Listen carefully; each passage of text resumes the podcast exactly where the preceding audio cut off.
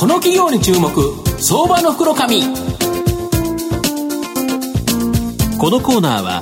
マイナンバーセキュリティのパシフィックネットの提供 SBI 証券の政策協力でお送りします。ここからは相場の福の神 SBI 証券投資調査部シニアマーケットアナリスト藤本信之さんとご一緒にお送りします藤本さん、こんにちは。毎度、相場の福の神こと、藤本でございます。こんにちは。よろしくお願いします。まあ、やはり、あの、阪神といえば藤川。藤川はやっぱり9回に出てこそ藤川ですね。西武取ってこそね。はい、うん、やっぱりちょっと最近、あの、この前出た時には涙出そうになったという感じですけどね。うん、まあ、涙、あの、直球一本やれという形でですね、はい、今日はもう火の玉速球のようなですね、えー、直球のですね、会社、はい、ご紹介したいと思っております。お願いします。で、今回はですね、証券コードが、えー、3929、東証マザーズ上場、ソーシャルワイヤー代表取締役社長、矢田峰幸さんにお越しいただいてます。矢田さん、よろしくお願いします。よろしくお願いします。お願いします。よろしくお願いします。この安社長、実はあの、僕の大学の後輩でして、あの鎌倉大学のあの管理工学部というところなんですけど、学部も一緒なんですか？あ学部こうあの電子工学科はちょっと違うんですけど、学あ学部は一緒で工学部なんで、学科が違う。学科はちょっと違うんですけど、はい。で、えっ、と、ソーシャルワイヤーさんですね、東証マザーズ上場で、えー、株価1530円と。いうことですから、まあ、売買単位100株ですから、まあ、ほぼ15万円ぐらいで買えるという企業さんですが、まあ、東東京、新宿にですね、本社がありまして、えー、企業や観光庁に対して製品やサービスに関する、えー、プレスリリース文書の構成や配信メディアの選定からですね、リリース配信、掲載結果の調査報告をするニュースワイヤー事業、こういう事業とですね、もう一つレンタルオフィスなどのインキュベーション事業、これがですね、現時点日本柱の会社さんという形です。はい、で、売上高比率がですね、その53%のニュースワイヤー事業では、えー、7500を超えるですね、メディアに配信できる、まあ、プレスリリース配信代行サービスであるアットプレスと、まあ、新聞、雑誌、ウェブ情報、この調査サービスをするですね、アットクリッピング、これを提供されております。で、もう一つの売上高47%のインキュベーション事業では、まあ、アジア7カ国11カ拠点でですね、レンタルオフィス、クロスコープを運営されてまして、えー、日本企業の海外進出を手助けするですね、事業だと。いう形になっています。うん、で、海外売上高比率も23%と、非常に高い。で、まあ、直近 M&A して、またそこは、あの、この内容で聞きますけど、まあ、10期連続上、えー、増収でですね、2期連続最高益、まさに伸び盛り、もう火の玉直球のようなですね、えー、会社だと。ありがとうございます。はい、はいであの社長ですねあのおかせいただきたいんですけど、はい、御社のプレスリリース配信代行サービスアットプレスと、うん、他社サービスさん、まあ、あるかと思うんですけど、うん、差別化ポイントを教えていただきたいのと、うん、またアットクリッピングとのですね相乗効果これについて教えていただきたいんですが、はい、えっと、まずプレスリリース配信代行サービスっていうのはですね、はい、あのまあ、当社限らずですね、はいはい、まあ、お客様のまあメリットと、まあ、プロフィットとしては、まあ、自社の PR 情報をより多くの人に見てもらいたいと、でその方法論として、まあ、例えば、えーえー、いろんなページに載って PV を稼いで、まあ、露出できますよとい。うコンセプトのプレスリリース配信会社さんと、記事になるんだと、できるだけより多くの記事になることで、間接的にいろんな方の目に届けるんだっていう、まあ、2つのコンセプトがあるんですね。なので、プロフィットは一緒でも、そのコンセプトが2つ違ってて、当社の方は後者の、えー、より多く記事になるんだっていうところを追求してる、まあ、商品でございます。はい。なるほど。その記事になるということで、やはり単なる広告が載ってるよりは、やっぱり記事で、そうそうやっぱり信頼性が出てくるまあ、メディアの方でね、記事記事が記事を生んだりしますので、まあ、一個記事出ると記事がどんどん増えていくみたいな、ね、あともう一つ、やはりこのアットクリッピングの相乗効果ってどんな感じですかね、はい、こちらはですね、まあ、基本的にクリッピングっていうのは、その単体サービスで見ると、うん、まあ、リサーチ調、まあ、リサーチをしてクリップして、うん。うん、えー、ここに載ってましたよっていうのをですね、まあ、あ報告するっていう作業なんですけれども、うん、その PR 事業と一緒にやるとですね、その PR がどこに載ったか分かんないものを調査して、かつ我々の会社からするとですね、この2つをまあクロスセールして、えー、両方使っていただくことで、まあ、先ほどの前段の話にありましたけど、よその会社への流出防止策、かなり大きな流出防止策になるので、我々としてはこだわって、両方高品質のものをお客様に提供するという形で考えていますしかも実際にあの乗ったものがあのチェックできるということでいうと、はい、まあ、今後、そのこう書けば、あこう乗るんだということが、徐々に今、蓄積されてるっていう感じでね。そうそうそうそういうのはいわゆるビッグデータになってると。そうなっちゃいますね。なっちゃいますよね。はい、なっちゃいますよね。そうですよね。数多くプレスリリースを出されてる中で、こう書いたときにはこれぐらい掲載されたけど、うん、この時にはこうだった。これがずっと、それこそ人工知能でぐるぐるぐるぐるっていう感じですかね。可能性はありますね。そうですね。なるほど。あと2番目にですね、はい、もうと全然違うビジネスだと思うんですけど、このレンタルオフィス事業、これ、不動産の借り上げなどですね、はい、なんとなく初期投資が重いようなイメージあるんですけど、うん、あと、この現状と今後の見通し、ちょっと教えていただきたいんですまずですね、まあ、あの正確に言うと、われわれ開示資料にはレンタルオフィス事業って言ってないんですね、はいはい、インキュベーション事業っていう名称を言ってます、はい、でこれ、なんでレンタルオフィス事業って言わないのっていうのは、まあ、その思いと理念がありましてね。うんうん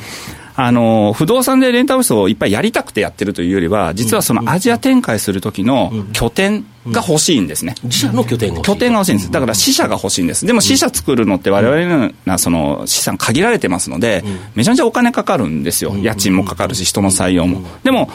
まあ、ソーシャルワイヤーからすると、レンタルサービスで黒字化していればですね、まあ、コストはかかるどころか、拠点がまあお釣りが返ってきているようなものでございまして、あのそういう意味で、われわれはその拠点として考えていると、で、えー、上場をおかげさまにさせていただきましたけど、その前段階である程度の強をですね、ASEAN の方に作りましたので、えー、実はそのこれからの見通しっていうのは、レンタルオフィスサービスを大きくしていくっていうのは、まあ、バランス取りながらっていう程度にして、その上に新たなソフトサービスをですね、あの展開していくっていうまあ見通しを立てています、戦略としては。声出されてるのがタイのバンコクであったりとか、そうそうアジアですよね。アジアです、ね、逆にだからアジアでも中国にはまだ出てないっていう、中国にはまだ出てないですね。そうですよね。はい、やっぱりちょっとなんか中国って、ちょっとリスクがありそうなっていうのと。あの、そうですね。中国は、あの、もしやるとすると、一、うん1都市じゃなくて、おそらく10都市ぐらい一気にやらないとですね、多分話にならないと見てるんですね。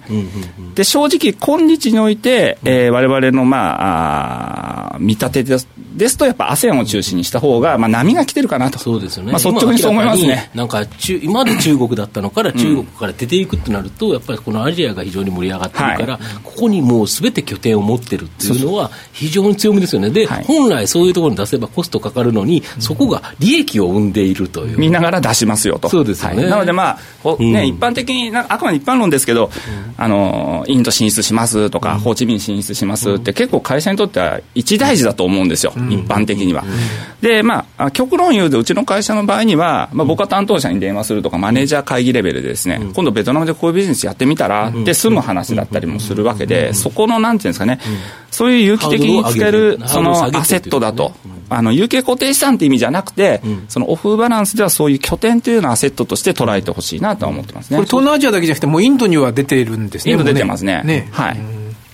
なるほど。あと、この4月にですね、また新しいビジネスをして、うん、あの、トランスマート社というのをですね、買収して、まあ、新規事業としてクラウドワーカーを活用した翻訳事業、はい、これ、狙いちょっと教えていただきたいんですまずですね、翻訳事業なので、まあ、何をしようがまあ翻訳ですと、うん、でこのですね、ASEAN、まあ、インドも含めてですけど、ASEAN、まあ、もちろんそれは中国も含めてですけど、うん、まあ、日本も含めてですね、うん、アジアってその言語障壁がめちゃめちゃ高い国の集合体なんですよ。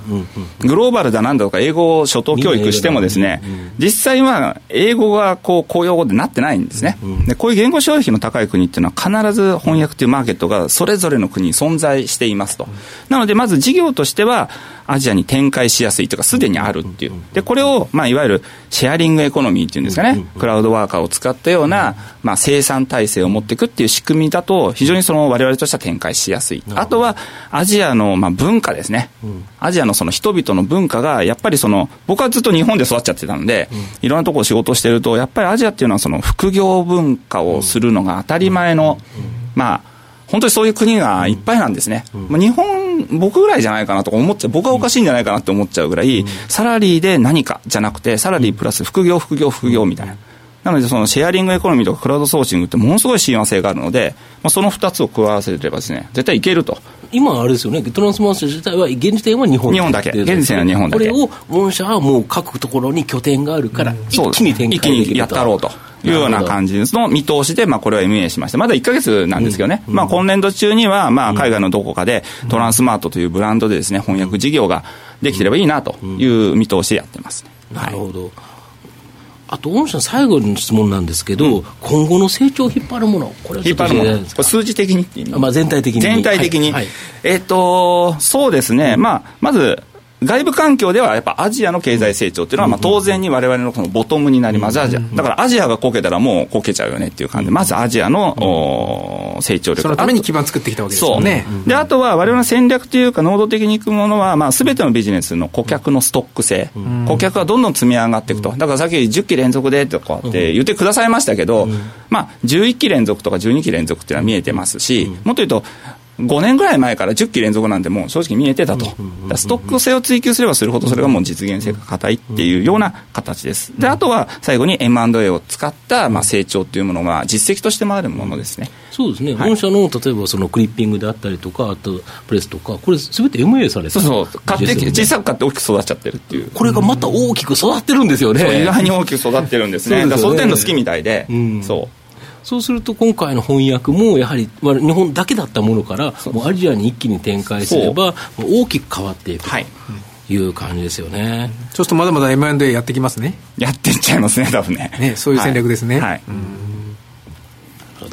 たちょっと最後まとめさせていただきますと、まあ、ソーシャルワイヤーさんですね、本当に数多くのお客さんストックを持っていると。また、アジアの成長波に乗ったですね、まあ、多くのビジネスを M&A で展開して、まあ、今後もですね、やはり大きく成長していきそうだと。うん、にもかかわらず、予想 PR はですね、約24倍とですね、東証マザーズ銘柄の中ではですね、割高感もなく、配当利回りがあると。1.1%以上あると。まあ、配当をもらいながらですね、まあ、じっくりアジアの波 M&A 乗っていけというですね、まあ、血の玉直球な銘柄という形でご紹介させていただければと思います。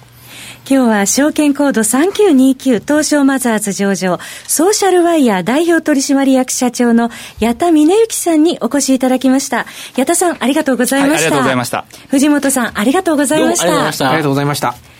証券コード3021東証マザーズ上場パシフィックネットはマイナンバーに完全対応した情報機器データ消去サービスをはじめとする IT セキュリティサービス、そして IT 機器の中長期レンタルなどで企業の IT 化を支援する IT ファイナンスサービスを全国8拠点のネットワークで展開するオンリーワン企業です。取引実績1万社を超えるスペシャリスト集団、証券コード3021東証マザーズ上場パシフィックネットにご注目ください。この企業に注目、相場の福の神。このコーナーは、マイナンバーセキュリティのパシフィックネットの提供を SBI 証券の政策協力でお送りしました。